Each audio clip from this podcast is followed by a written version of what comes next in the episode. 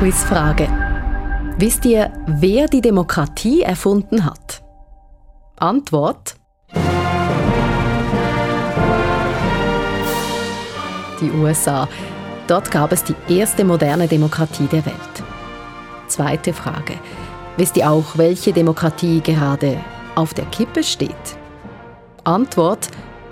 Auch jene der USA.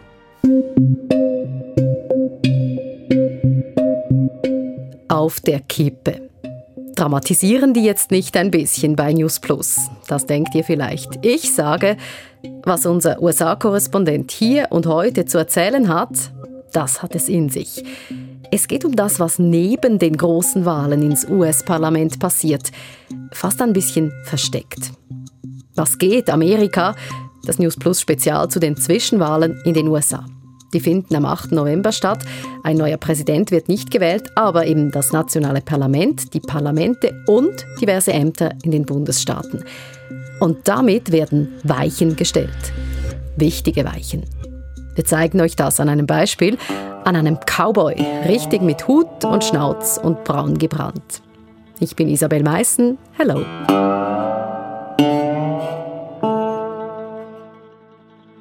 Aber vorher gibt es etwas anderes. In allen drei Folgen von Was geht Amerika regen wir uns zuerst ein bisschen auf.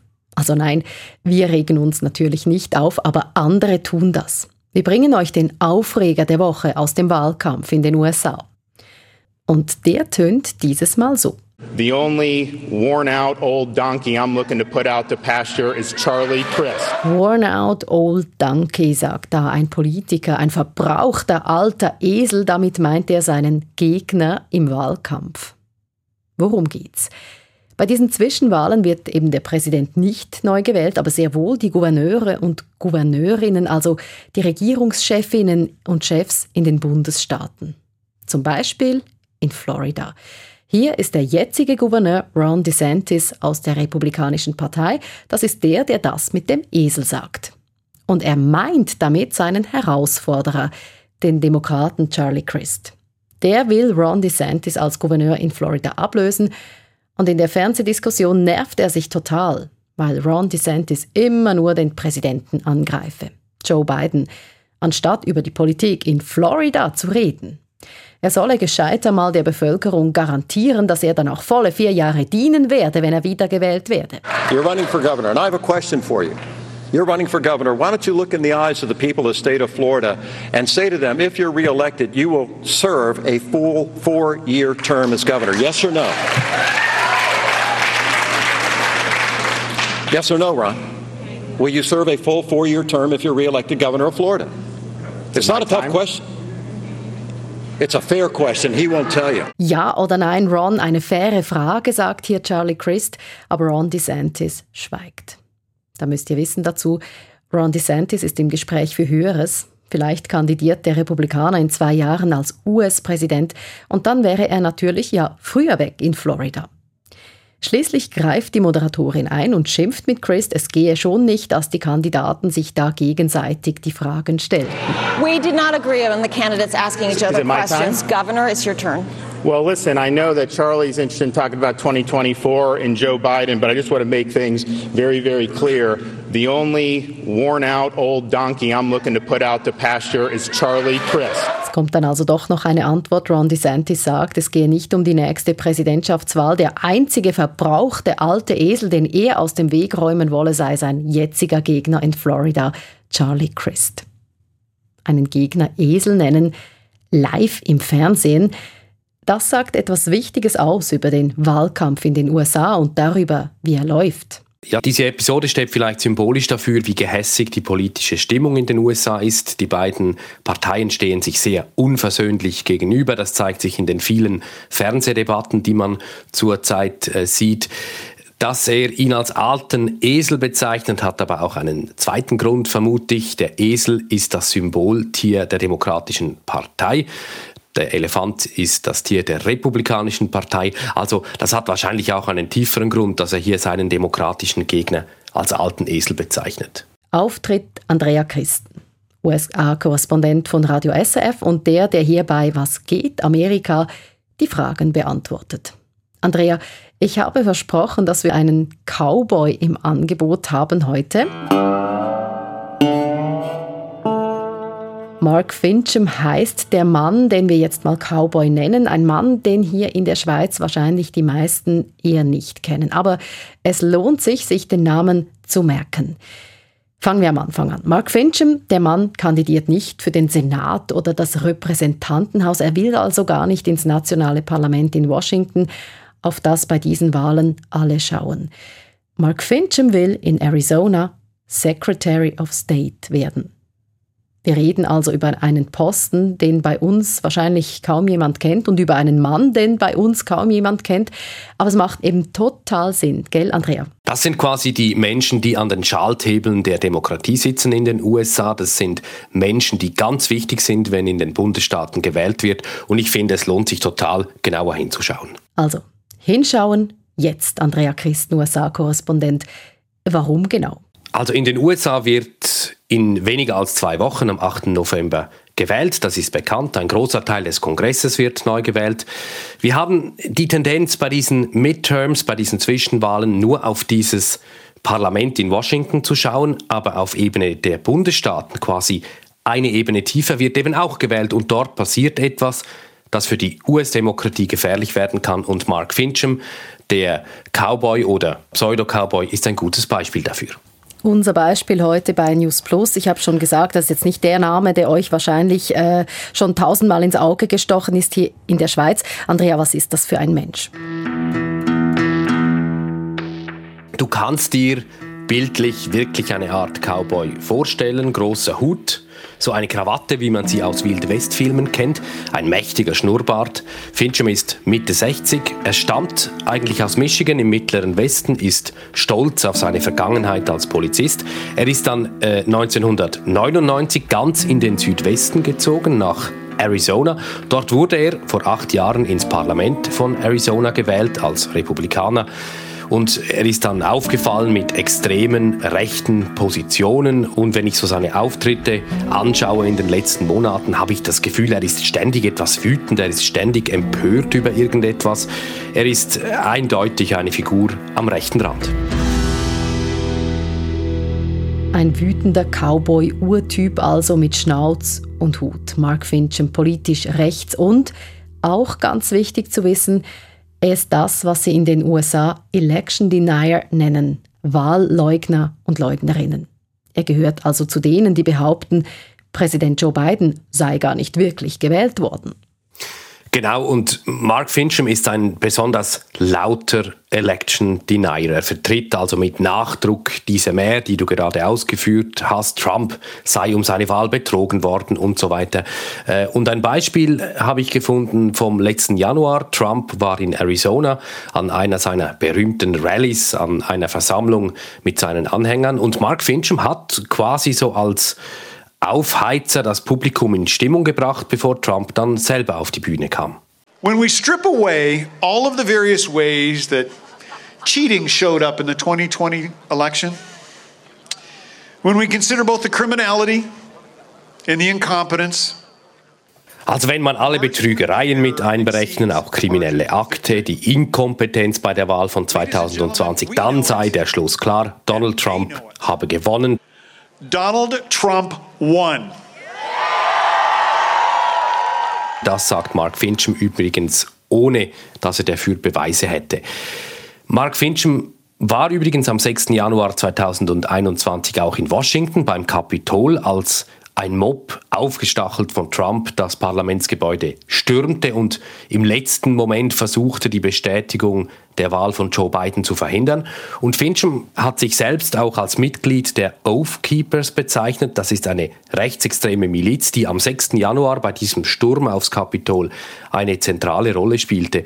Ähm, quasi im Gegenzug hat Donald Trump dann Fincham unterstützt, hat ihm geholfen, innerparteilich innerhalb der Republikanischen Partei die Vorwahl zu gewinnen, so dass Mark Fincham jetzt der republikanische Kandidat für dieses Amt des Secretary of State ist. Secretary of State haben wir am Anfang mal erwähnt. Es gehe um einen Posten, der eben in der Schweiz jetzt nicht so super bekannt ist. Also der Mann will nicht in den Senat oder ins Repräsentantenhaus, sondern eben in Arizona Secretary of State werden. Warum will der das? Warum ist der Posten so wichtig? Okay, ich unterbreche hier gleich kurz nochmals. Ihr hört schon, wie der US-Korrespondent tief Luft holt, ausholen will. Ja, um das zu verstehen, was diesen Posten genau ausmacht, müssen wir ein bisschen ausholen und ein bisschen tiefer eintauchen ins Wahlsystem der USA, das doch einigermaßen komplex ist. Jetzt kannst du los, Andrea. In den USA sind Wahlen dezentral organisiert. Das heißt, es sind die Bundesstaaten, es sind auch die Counties, also diese Landkreise, die nach eigenen Wahlgesetzen, nach eigenen Regeln die Wahlen durchführen. Sie schicken dann, wenn ausgezählt worden ist, im Fall einer Präsidentschaftswahl ihre sogenannten Elektorenstimmen nach Washington. Und in vielen Bundesstaaten, auch in Arizona, ist ein gewählter, eine gewählte Secretary of State für die sichere, die genaue Durchführung von Wahlen zuständig. Es sind zwar die Parlamente der Bundesstaaten, die die Wahlgesetze machen, aber diese Secretaries of State verfassen zum Beispiel das Regelhandbuch für Wahlen und sie spielen dann auch bei der Auszählung der Stimmen eine wichtige Rolle. So, und jetzt sind wir beim Beef, beim Kern dieser Geschichte. Ein Mann, der eine offizielle Wahl leugnet, die von Joe Biden zum Präsidenten der USA. So ein Mann wäre dann in Arizona zuständig für die nächsten Präsidentschaftswahlen, fürs Organisieren, fürs Auszählen. Und das zählt gerade in Arizona. Arizona ist ein sehr wichtiger, ein sehr umkämpfter Bundesstaat. Joe Biden hat ihn extrem knapp nur mit um die 10.000 Stimmen Vorsprung geholt. Von Trump hieß es dann, das war Betrug in Arizona, aber auch anderswo wurde mir die Wahl gestohlen. Die Republikaner haben dann in Arizona sogar eine Art Untersuchung in die Wege geleitet, um eben Wahlbetrug aufzudecken. Es ist nichts dabei rausgekommen. Arizona ging an Joe Biden. Nix Wahlbetrug in Arizona also. Aber Ex-Präsident Donald Trump und seine Gefolgschaft behaupten weiterhin das Gegenteil. Auch unser Cowboy Mark Fincham. Wenn er wirklich gewählt wird, was passiert dann bei den nächsten Präsidentschaftswahlen? Gehen wir mal davon aus, Mark Fincham wird gewählt und gehen wir auch davon aus, dass Carrie Lake gewählt wird. Das ist die republikanische Kandidatin für das Amt der Regierungschefin in Arizona, für den Gouverneursposten. Auch sie Trump-Anhängerin, auch sie Wahlleugnerin. Was, wenn Donald Trump 2024 noch einmal kandidiert? Das ist gut möglich. Was, wenn er wieder knapp in Arizona verliert und das dann nicht akzeptieren will? Dann wären zwei Wahlleugner quasi an den Schalthebeln dieser Wahl in Arizona. Sie könnten es zu kippen versuchen, also die Wahl manipulieren und das in der ältesten Demokratie der Welt. Wie würde das genau ablaufen? Um das zu verstehen, blenden wir mit Andrea zurück. Okay, nehmen wir mal die Wahl von 2020, die letzte Präsidentschaftswahl. Arizona, Georgia, Pennsylvania. In diesen Bundesstaaten hat Trump knapp, wirklich sehr knapp verloren. Er und sein Umfeld behaupteten, das war Betrug. Sie gingen vor Gericht, sind dort vielfach gescheitert. Sie versuchten dann aber trotzdem eben alles, um diese Wahl noch zu kippen. Zum Beispiel, sie versuchten in den einzelnen Bundesstaaten Druck aufzusetzen. Druck eben auch auf Secretaries of State. Und vielleicht erinnerst du dich an dieses sehr berühmte Telefonat. So, look, all I want to do is this. I just want to find uh, 11,780 votes, which is one more than we have, because we won the state das ist Donald Trump, den wir hören. Du kennst seine Stimme. Er sagt, findet mir die nötigen 11.780 Stimmen, damit ich im Bundesstaat Georgia gewinne. Trump redet hier mit Brett Raffensperger, Secretary of State in Georgia. Der wusste, dass Trump in Georgia verloren hatte und weigerte sich mitzuspielen. Er und viele andere, übrigens häufig Republikaner, gaben dem Druck von Trump damals nicht nach. Sie stellten sich quasi schützend vor die Demokratie.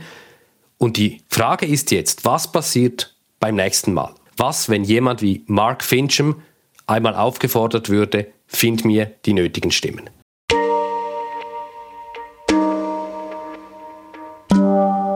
Und wenn es wirklich so kommt, wenn Mark Fincham dann solche Fake-Stimmen findet für Donald Trump, kann er das Resultat, zack, einfach so kippen? Nein, im Alleingang kann er das nicht, aber wenn in Arizona auch die Gouverneurin eine Wahlleugnerin ist, wenn das Parlament des Bundesstaates mehrheitlich republikanisch bleibt, dann hat das Sprengpotenzial, das Potenzial 2024 eben für ein Durcheinander zu sorgen. Es ist sehr gut möglich, dass am Ende dann die Gerichte entscheiden müssen, wer gewonnen hat, nicht nur in Arizona, auch in anderen Bundesstaaten, weil Land auf, Land ab stehen viele, wirklich viele weitere Kandidaten zur Wahl, die eben mehr oder weniger offen diese Behauptung wiederholen, 2020 sei es zu Wahlbetrug gekommen und das könnte dann bei der nächsten Wahl zu einem großen Chaos führen. Das heißt, Kandidatinnen und Kandidaten wie Mark Fincham gibt es eben viele. Viele sind es und wir haben sogar eine genaue Zahl. Die Washington Post hat nämlich hunderte Kandidatinnen und Kandidaten angeschaut, die jetzt antreten für das nationale Parlament in Washington, aber auch für Parlamentssitze und eben Ämter in den Bundesstaaten. Auch für Secretary of State Posten, die kennen wir ja jetzt. Von ihnen allen gibt es 291, die mindestens ein bisschen Election Deniers sind. Sie leugnen also entweder ganz, dass Joe Biden die Wahl gewonnen hat, oder sie zweifeln das Resultat der Präsidentschaftswahl zumindest an. Manche ganz deutlich, andere weniger. Und unser Korrespondent sagt, ich vermute, so mancher, so manche weiß auch, dass es keinen Wahlbetrug gab. Sie wollten aber wohl der eigenen Basis gefallen und sie wollten eben auch Donald Trump gefallen. Das heißt, viele dieser Kandidierenden werden gewählt, sind dann vielleicht 2024 in Positionen, wo sie ja die Präsidentschaftswahl ins Chaos stürzen können. Ja, und 2020 hat gezeigt, auf wie vielen Ebenen in den Bundesstaaten und am Ende dann eben auch mit Gewalt am 6. Januar in Washington, auf wie vielen Ebenen ein Wahlresultat angreifbar ist. Dieses alte, komplizierte, dieses dezentrale US-Wahlsystem ist eben verwundbar. Und das letzte Mal hat die Demokratie standgehalten, weil eben viele in diesen Positionen nicht nachgegeben haben. Vielfach waren es Republikaner. Die große Frage ist, was passiert beim nächsten Mal? Was passiert, wenn Trump oder jemand anderes wieder kandidiert und versucht, ein Wahlresultat umzustoßen? Ja, was passiert dann? Immerhin war es noch vor ein paar Jahren undenkbar in den USA, dass jemand einfach entscheiden kann, nö, das Wahlresultat, das zählt für mich nicht, ganz ohne Hauch von Beweis dafür, dass es einen Betrug gegeben haben könnte. Inzwischen aber scheint das ziemlich salonfähig zu sein, Andrea Christen. Ja, das ist die neue Realität in den USA. Und die Frage ist wirklich, wenn in zwei Wochen gewählt wird, akzeptieren dann all diese vielen hundert Kandidatinnen und Kandidaten eine Niederlage? Oder machen sie es gleich wie Trump? Äh, ein Beispiel ist Carrie Lake, über die haben wir schon gesprochen, die Republikanerin, die Gouverneurin in Arizona werden möchte. In einem CNN-Interview wurde sie zweimal gefragt, werden Sie im Fall einer Niederlage das Wahlresultat akzeptieren? Will you accept the results of your election in November? I'm going to win the election and I will accept that result. If you lose, will you accept that? I'm going to win the election and I will accept that result. Sie werde gewinnen und das Resultat dann akzeptieren. Sie weigert sich aber zu sagen, dass sie eine Niederlage akzeptieren würde. Das hat sie kürzlich etwas relativiert und doch sind solche Aussagen bemerkenswert. Das ist das neue Normal in den USA. Andrea, die USA haben die Demokratie ja praktisch erfunden. Die haben klug Checks and Balances eingebaut, die Gewaltenteilung, sodass niemand die Macht allein an sich reißen kann. Hältst du es für möglich, dass das verloren geht, dass der Rechtsstaat kaputt geht? Was würde das dann heißen für die Demokratie? So viele Fragen. Ich denke, diese Checks and Balances sind nur so gut wie die Menschen, die in diesen Positionen sitzen. Das hat sich 2020 ziemlich deutlich gezeigt. Die Richter müssen unabhängig sein, diese Secretaries of State müssen fair handeln. Wir werden sehen, wie viele Election Deniers jetzt gewählt werden. Wir werden auch sehen, wie sie dann ihre Ämter ausführen. Die Gefahr ist natürlich, dass man ihnen nicht traut, auch wenn sie einen guten Job machen.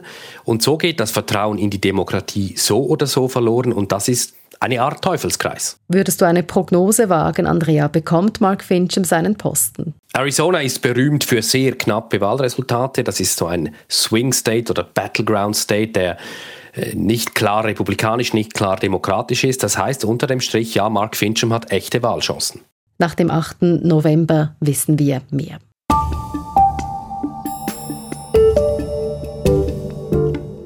Andrea, uns fällt auf hier in der Schweiz, auf Social Media zum Beispiel, sind die Zwischenwahlen in den USA jetzt nicht so das große Thema. Es scheint nicht wirklich zu beschäftigen.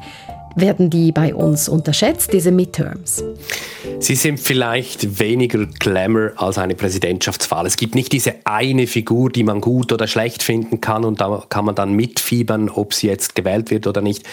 Die Midterms sind so eine Wahl, wo x Leute gewählt werden und es ist nicht so sexy wahrscheinlich sich darüber zu informieren. Aber ich gebe zu bedenken, sie sind, das haben wir jetzt ja versucht klarzumachen, sehr, sehr wichtig. Wir bleiben also dran, auch ohne Glamour. Das nächste News Plus Spezial Was geht Amerika zu den Zwischenwahlen gibt es in einer Woche am Freitag, dem 4. November. Und da seid ihr auch dabei, wenn ihr wollt. Wir nehmen nämlich gerne auch eure Fragen auf. Was wollt ihr wissen zu den Midterms? Was interessiert euch? newsplus.sf.ch oder schickt uns eine Sprachnachricht 076 320 10 37 wenn ihr immer schon mal in einem Podcast auftauchen wolltet. Wir bleiben mit Andrea Christen in Kontakt, auch wenn er jetzt verreist. Wortwörtlich. USA-Korrespondent Andrea Christen hat mit News Plus geredet und dabei praktisch auf einem gepackten Koffer gesessen. Auch das wegen der Zwischenwahl natürlich. Andrea, du fliegst in den Bundesstaat, der so eine schwierige Rechtschreibung hat, dass ich es irgendwie nie richtig hinkriege. Pennsylvania. Warum gerade dorthin jetzt? Pennsylvania ist auch einer dieser sehr wichtigen, umkämpften Bundesstaaten. Es gibt dort zum Beispiel ein sehr wichtiges Rennen um einen Senatssitz, der eben entscheiden könnte, wer in dieser kleinen Kammer des Kongresses die Mehrheit hat. Und ich werde da hingehen und versuchen, darüber zu berichten. Und übrigens, bei den Bundesstaaten gibt es eine einfache Regel. Immer wenn du dich fragst, hat es jetzt zwei N oder zwei S, in fast allen Fällen sind es zwei. Weißt du was, Andrea, wir geben dir für Pennsylvania einen Job mit. Ich habe jetzt ganz oft gelesen, dass dieses Jahr das Thema Abtreibung ganz wichtig werde für die Wahl, dass dieses Thema die Frauen an die Urne hole, und zwar so, dass es der demokratischen Partei nütze. So eine Frau wollen wir gerne hören bei News Plus. Eine, die das politische Lager wechselt, nicht mehr republikanisch wählt, wegen dem Reizthema Abtreibung. Du suchst uns eine. Bin gespannt, ob du eine findest. Das ist eine nicht ganz einfache Aufgabe, aber wenn ich so eine Frau finde, dann vielleicht in den Vororten von Philadelphia, der Stadt in Pennsylvania, wo, so sagt man, diese Wechselwähler oder eben unabhängigen Wähler ähm, leben, die einmal republikanisch und einmal demokratisch wählen. Und die Abtreibungsfrage, das könnte tatsächlich die eine oder andere Frau dazu bewegen, eben demokratisch zu wählen. Gute Reise, Andrea Christen, USA-Korrespondent. Bye bye und bis in einer Woche. Bye bye auch an euch. Schön wart ihr dabei bei Was geht Amerika. Yvonne Lambricker verantwortlich für Inhalt und Schnitt und Isabel Meissen fürs Reden und Fragen. Das ist das Team. Tschüss zusammen.